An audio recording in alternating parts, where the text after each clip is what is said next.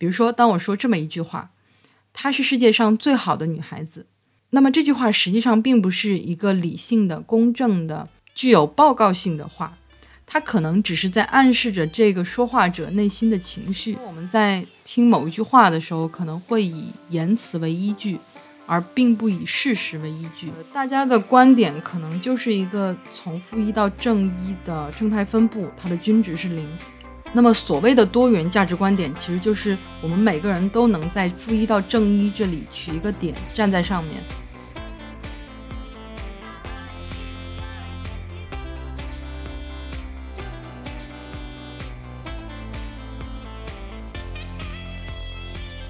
大家好，这里是克莱尔的花园。我是最近看了一本关于语言学的书的克莱尔。这期节目想借着这本书聊一个比较抽象的话题，是关于在互联网上针对各种社会议题的语言讨论、辩论和偏见。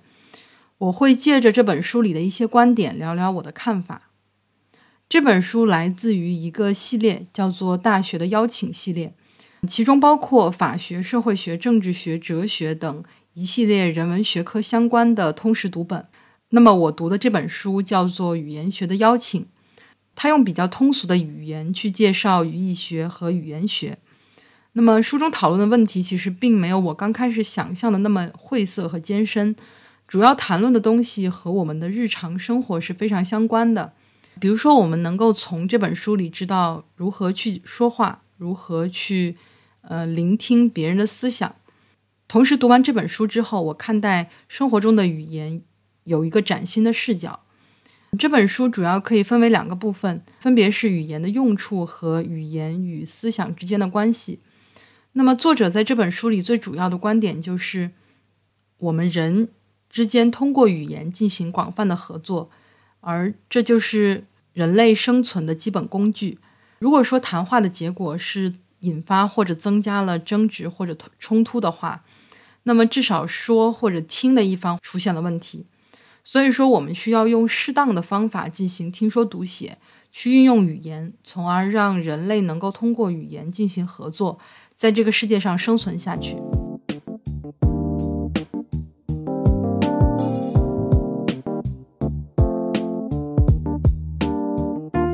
当我们说到语言的时候，我们需要明确，语言仅仅是一个被发明出来象征物品的符号。也就是说，我们人类创造和运用这些符号来赋予符号意义，那么这个过程也被称为象征化过程。语言可以被认为是一种符号，而且我们往往会在我们的思想中把某些事物和它的符号混为一谈。在这里，作者用了一个比较有意思的比喻，他把符号比喻成地图，而符号所代表的实际事物。就是实际上真正存在的地区，那么我们的脑子里存在的是一幅地图，这些地图所代表的地区是我们所认为真实的，但是实际上每一个人脑子里的地图都并不代表着真正的地域，我们可能会产生一些错误，比如说对某些事物产生错误的印象和谬见，那么这个时候我们脑海中的这个地图。也就是不代表着真正的区域，嗯，这一部分其实就是可以被抛弃的。对于很多事情，呃，每个人脑子里都可能产生非常不一样的印象。就比如说，针对某一个社会议题，不同的人在他不同的立场下，脑子里存储的这个地图可能是非常不一样的。如果说我们想要让我们本身的思想没有那么容易产生偏见，那么，我们可以在字词和语言的运用上做到一个相对比较公正的水平。举个例子，当我们在描述某一个人的时候，我们可能会用到不同的修饰词语，但这些修饰词语可能会被植入说话者的心情以及他自己的利益。比如说，当我说这么一句话：“她是世界上最好的女孩子。”那么这句话实际上并不是一个理性的、公正的、具有报告性的话。它可能只是在暗示着这个说话者内心的情绪。这句话说出来背后其实只是一个情绪性的词。那么这只是一个非常简单的例子。如果说我们仔细的去审视我们生活中的一些媒体，我们听到的很多观点，很有可能都是充斥着这些喜词和怒词的，但是并没有实际的展现事物的实际情况。那么，针对偏见消除这样一个问题，作者在本文梳理了几种方法。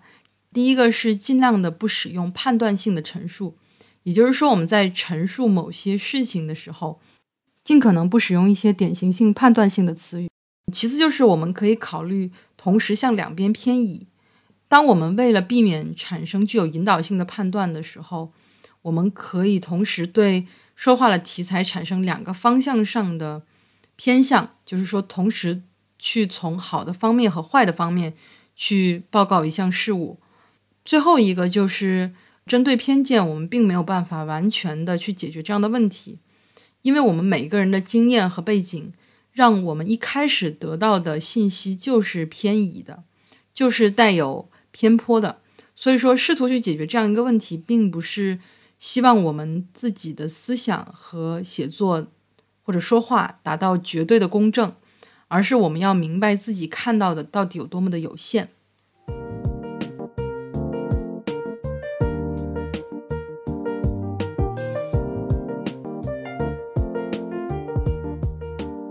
其次，这本书还探讨了一个很重要的概念，就是抽象化。它是用来形容我们人的神经系统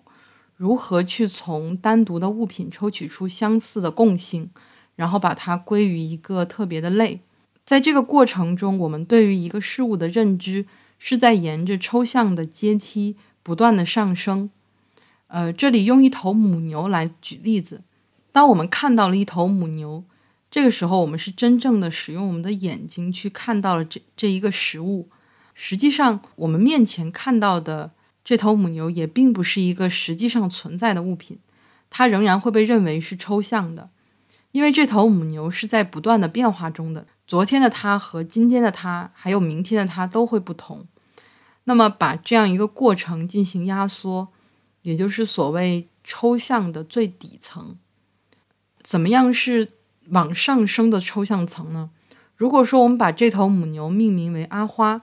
那么我们就用了这样一个名字去代表这个对象，同时阿花作为母牛所具有的很多特性，都在阿花这个名字诞生之后被忽略了。如果要再上升一个抽象阶层，如果我们把不同的母牛之间的共同点进行一个归纳，抽出它们的共同特征，忽略每一头母牛的特别的性质，那么这个时候抽象阶层就会变得更高。如果说再往上的话，母牛这个阶层更高的一层抽象是家畜，再往上就是农庄的财物，再往上就是资产，最后在最高的抽象阶层上，这头母牛可以被抽象化为财富。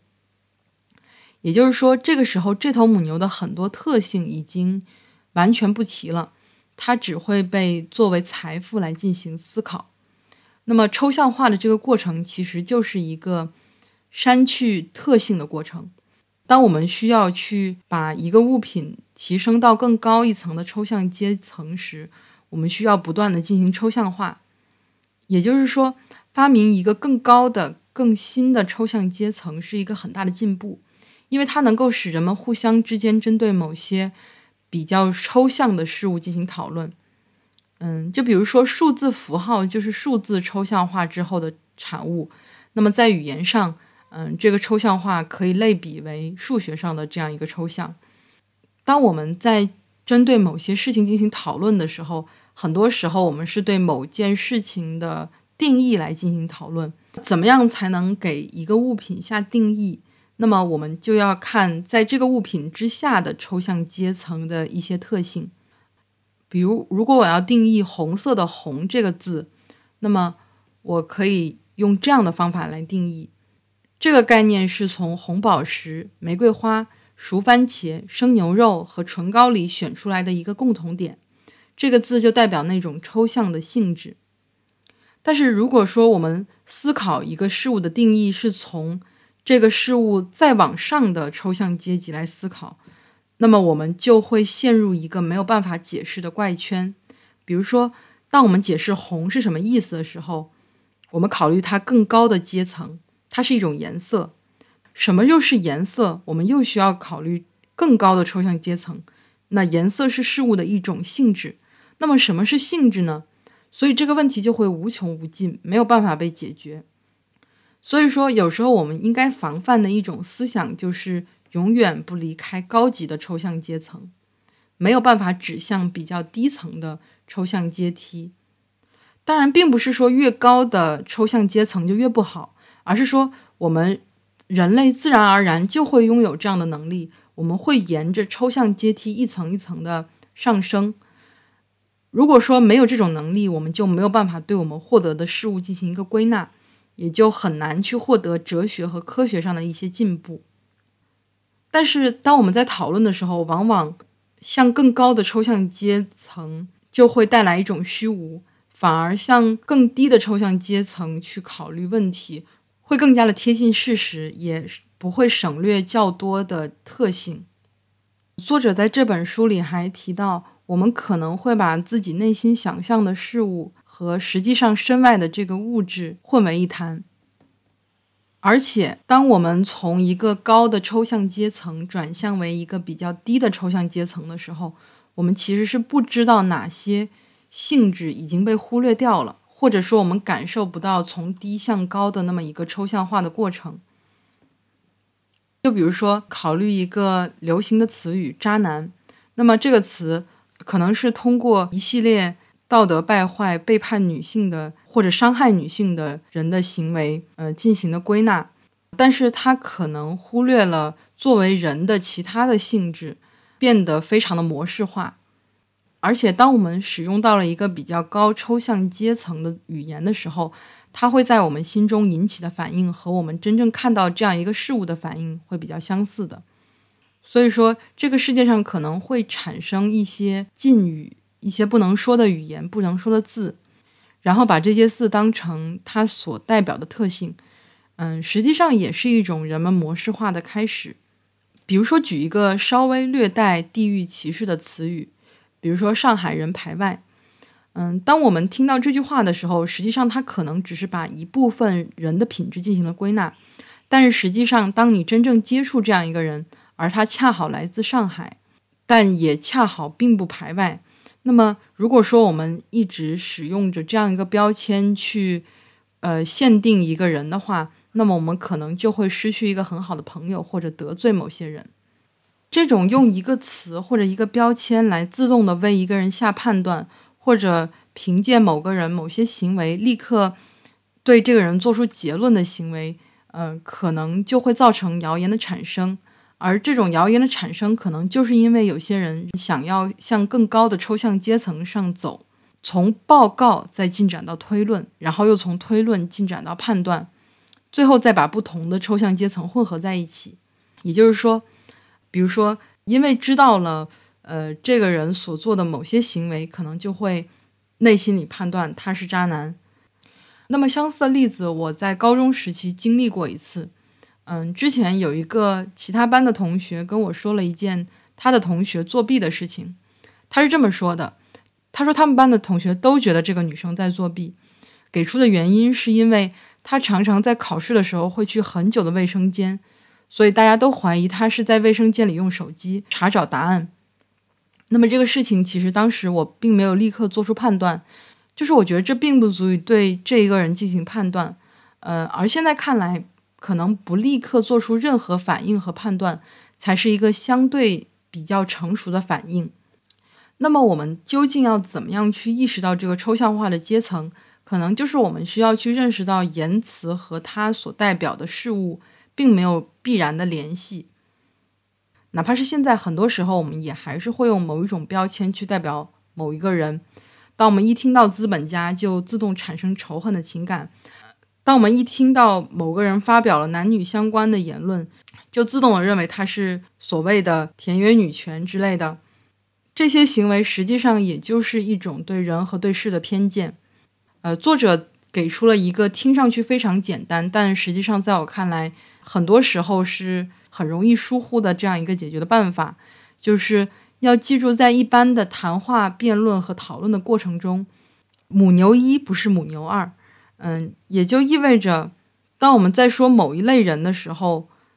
要记住不要偏向更高的抽象阶层，而是降到更低的抽象阶层去，尽量的不要去忽视每个身份背后的人的不同的特性，也没有必要这么快的去下一个结论。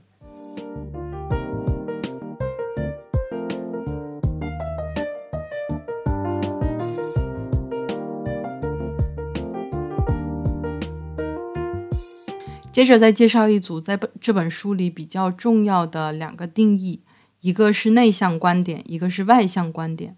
那么我们可以把内向观点简单的理解成为一种固定的思维，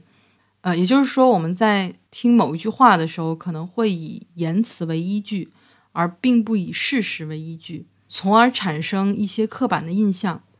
那么这个刻板的印象来源是非常广的。比如说一些非常具有模式化的流行小说，或者来自无处不在的广告。第一个关于流行小说，也就是我们通常所认为的爽文，这种故事它走的路线可能是一个已经建立起来的内向观点路线，也就是说我们大家都能预料到情节会怎么走向。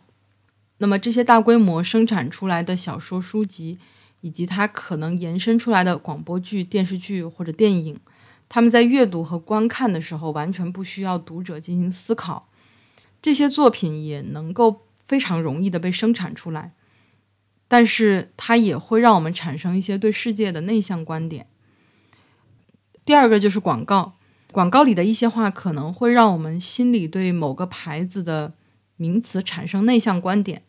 比如说最经典的例子可能就是钻石代表着忠贞。那这个就是一个非常典型的广告给大众植入的内向观点。实际上，我们是在用言辞作为判断的标准，而不是用事实作为根据。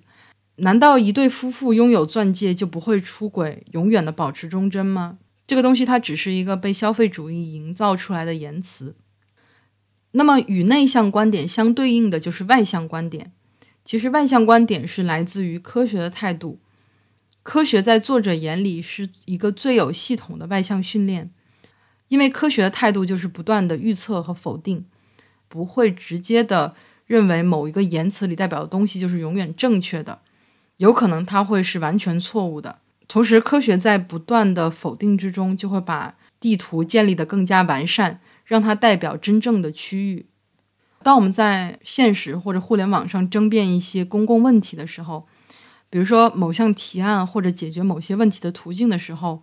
如果说我们想的东西永远是它到底是好的还是坏的，或者它到底是公平的还是不公平的，那么实际上这是一种非常没有效率的做法。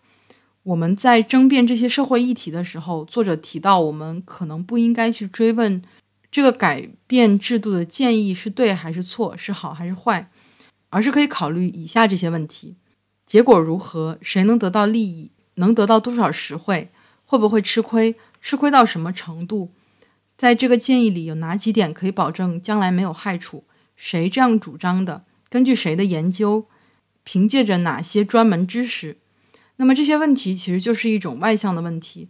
如果说我们有了这样的一些外向的回答的时候，我们就能够做出一些更准确的判断。很多东西是可以被科学的研究和测量，然后得到外向的讨论的。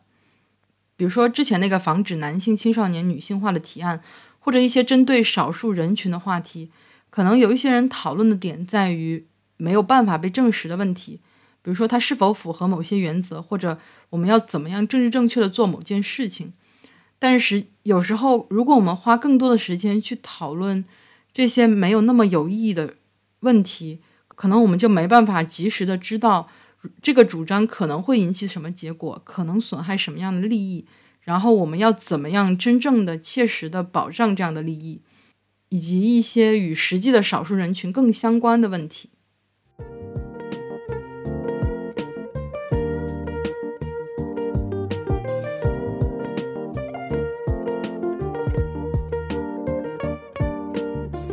那么最后是关于二元价值观和多元价值观的。首先，我们要去思考的一点是，人们为什么会有二元的价值观点？实际上，当我们只有一种欲望的时候，我们通常就会看到两种价值：一种是可以满足那种欲望的，另外一种就是阻碍那种欲望的。那么在原始社会的时候，人们的欲望比较简单，所以更容易去分辨对我们好和对我们坏的东西。同时，在战争时期，二元价值观也是比较容易被接受的。但是实际上，现在的现代人会有非常多不同的欲望需要平衡，而且随着科学的发展，我们对事物的定量分析，我们在科学的语言上会有一种无穷多的多元价值观点。那么这个时候，我可能就要。聊到我之前对于辩论这件事情的质疑，我之前想，辩论其实就是一种二元观点的碰撞。在我看辩论的时候，我很难的坚定的支持或者反对某一方。实际上，我总是会觉得两方都非常容易说动我。